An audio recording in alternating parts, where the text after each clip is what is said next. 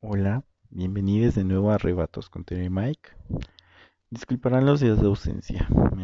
fueron momentos un poco difíciles, pero estamos de vuelta.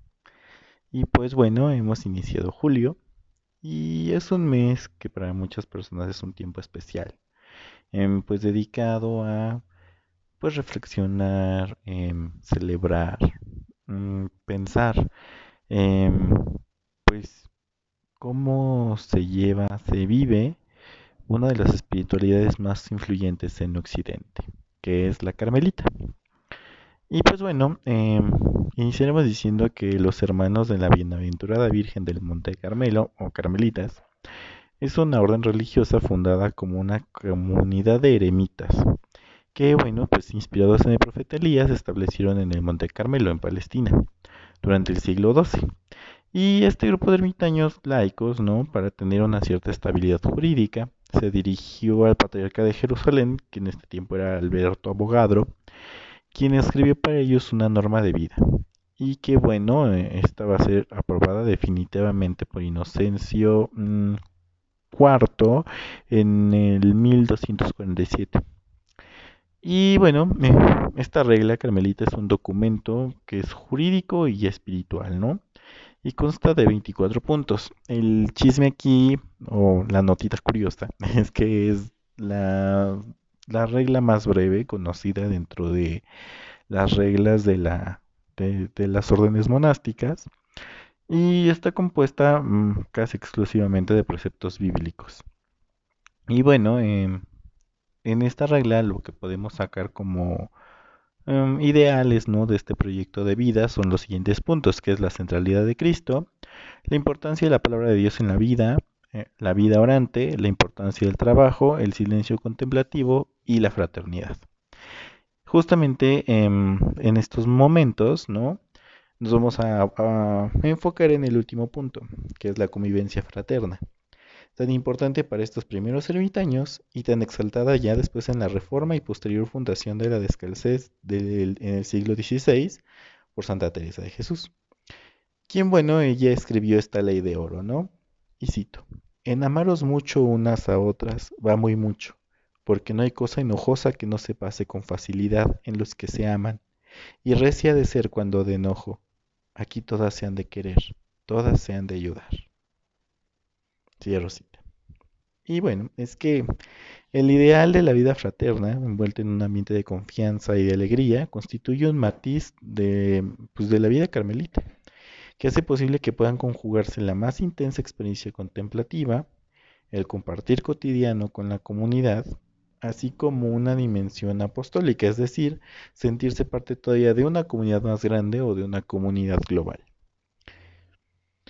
Entonces, bueno, eh, habíamos hablado, el siglo XII, San Alberto eh, le da a los ermitaños del Monte Carmelo una regla que sirva como medio organizador de la vida que estaban llevando. Y bueno, esta regla aún es vigente, ¿no? Como un texto inspirador que nos revelan los rasgos esenciales del carisma y la espiritualidad carmelitana. Y es muy importante esta regla para los que siguen este, esta espiritualidad. Y bueno, es muy interesante, ¿no? Leer releer y reflexionar la regla dada por San Alberto, pues es un documento que le da gran importancia a la comunidad. Eh, la fraternidad es algo que empapa a, a, este documento aún desde el saludo, ¿no? Donde hace énfasis que se está haciendo un proyecto en común. Y por eso, bueno, es importante resaltar que la vida fraterna es organizada y promovida, pues con los medios, obviamente estamos hablando desde un contexto de una vida monacal, ¿no? Entonces, por lo tanto, esta vida fraterna va a tener este el matiz de estos medios o es promovida por la palabra de Dios, la mesa en común, la Eucaristía, el discernimiento y el trabajo. Y estos elementos, bueno, enriquecen la dimensión eremítica y esta a su vez enriquece la vida común, ¿no? Son pues lo que digamos como vasos comunicantes, no se puede entender una sin la otra. Y eh, bueno, eh, se enriquecen al mostrar respeto por el espacio personal de encuentro con Dios desde una individualidad, reconociendo las necesidades físicas y culturales de cada hermano. Y bueno, eh, la regla enfatiza la fraternidad en estos puntos, ¿no? Por ejemplo, en la palabra de Dios, puesto que es el ideal de la vida fraterna, es el método de aprendizaje de esta misma y de descubrir el paso de Dios por nuestra vida y por ende también por nuestra comunidad, por las vidas de los demás.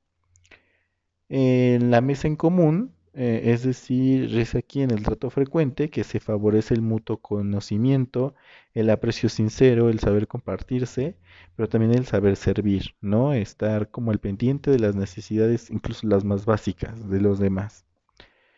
Eh, la Eucaristía, como la celebración del Jesús presente en la comunidad, supone enseñar y dar la fuerza necesaria para superar el individualismo, cultivando pues las virtudes que favorecen la vida comunitaria, ya no solamente por la palabra que, leímos, ¿no?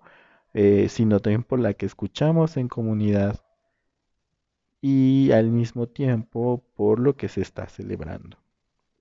El discernimiento. Eh, la vida del carmelita vive a juicio de la comunidad, ¿no? La regla insiste en que la comunidad dialogue su caminar y que todo se realice en mutuo acuerdo, siempre bajo la tutela de, pues aquí le llaman el prior, ¿no? Que es como el primos inter pares, es decir, el primero entre los pares. Mm, no es aquí como el abate, es el aba, el papá, o sea, no es como una figura eh, autoritaria, sino es una figura al que la comunidad le dio, eh, eh, pues digamos, le, le, dio no el mando, pero sí podemos decir como es escogido como el hermano mayor que sirve y guía a los demás. Es el que modera, ¿no? En cierta manera, los diferentes discursos que hay en la comunidad y tiene que ir condensando y creando el ambiente favorable para que todos puedan ir sintiéndose como parte de esto. Em, por último, de estos puntos de la, regla, pues tenemos que el trabajo y los bienes comunes, ¿no? Como un elemento importante en la construcción de esta fraternidad, puesto que poner los bienes materiales al servicio de los unos y los otros, eh, de modo que vayamos entendiendo que la comodidad de los hermanos sea tan importante como la mía propia. Mm, bueno, eh, esto fue en la regla, pero durante mucho tiempo esto no, no funcionó así. Em, con la reforma teresiana, Teresa redescubre ¿no? la, la regla, las primeras constituciones, y para ella la fraternidad se vuelve como muy importante, desempolva esta parte de la espiritualidad carmelitana. Y bueno, pues por ejemplo, recordemos que Teresa vivió en un monasterio donde las clases sociales y los apellidos regían la convivencia, una convivencia siempre imperfecta en un lugar habitado por muchas mujeres, entre religiosas, laicas, sirvientas y esclavas donde obviamente la convivencia no era pareja y por la cantidad de personas dentro dudo que se pudiera conocer realmente a todas las habitantes y formar realmente una verdadera común unión, ¿no? Entre todas.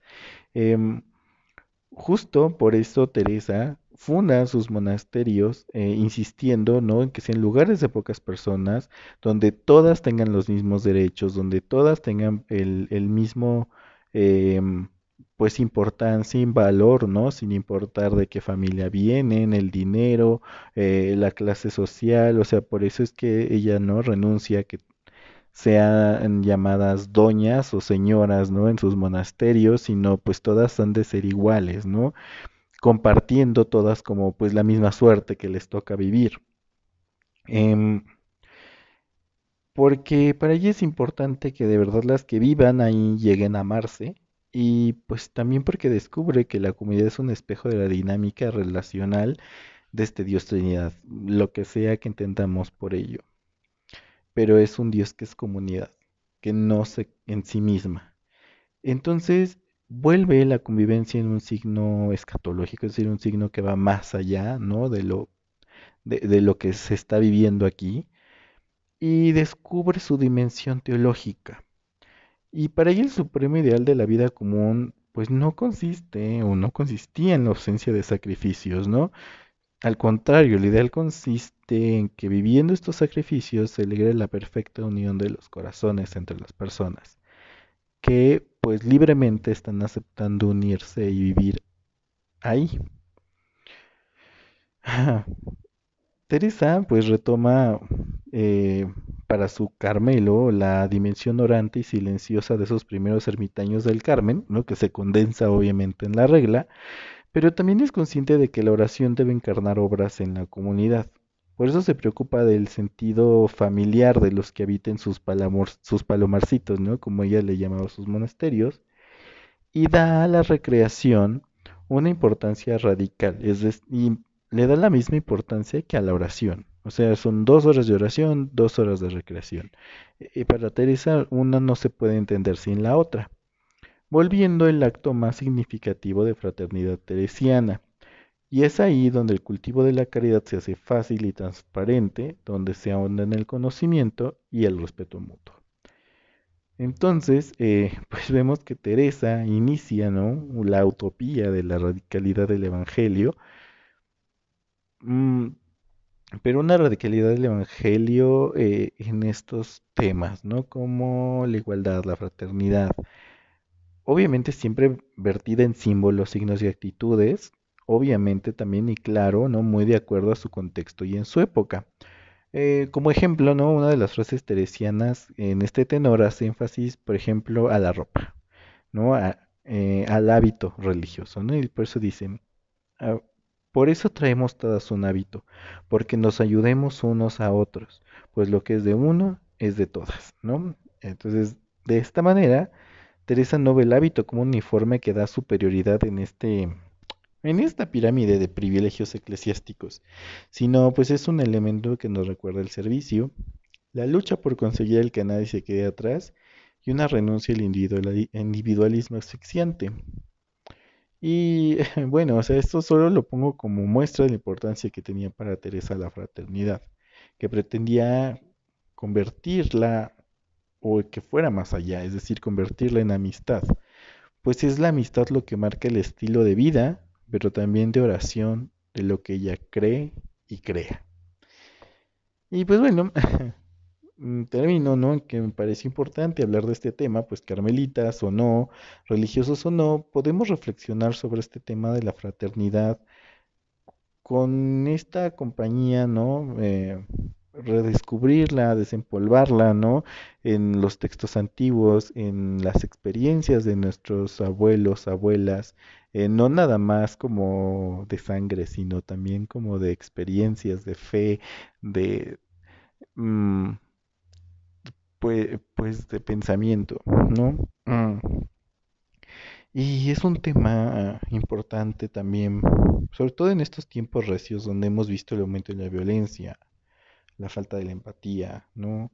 Muchas cosas que están sucediendo alrededor de nosotros. Em, creo que es buen momento para ir pensando eh, estas palabras, no nada más de la de una regla como la Carmelita, de una autora como Teresa, sino pues también dentro de lo que nosotros conocemos, nuestras espiritualidades, nuestras familias espirituales, qué es lo que aprendemos o, conocemos mm, sobre la fraternidad en cada una. Y pues bueno, agradezco el que nos escuchen. Ya sabes, ya saben que tenemos cada jueves una cita o otra vez. Y ahora, pues en este mes, vestidos de pardo y blanco. Pues muchas gracias. Y, ah, y recuerden seguirnos en nuestras redes sociales, en el blog de Amanecer, en el colectivo Teresa. Mm, y pues recuerden, ¿no? Que también está el podcast de Manuel y el podcast de Rodrigo. Así que, pues igual, los invitamos a seguir escuchándonos. Bye.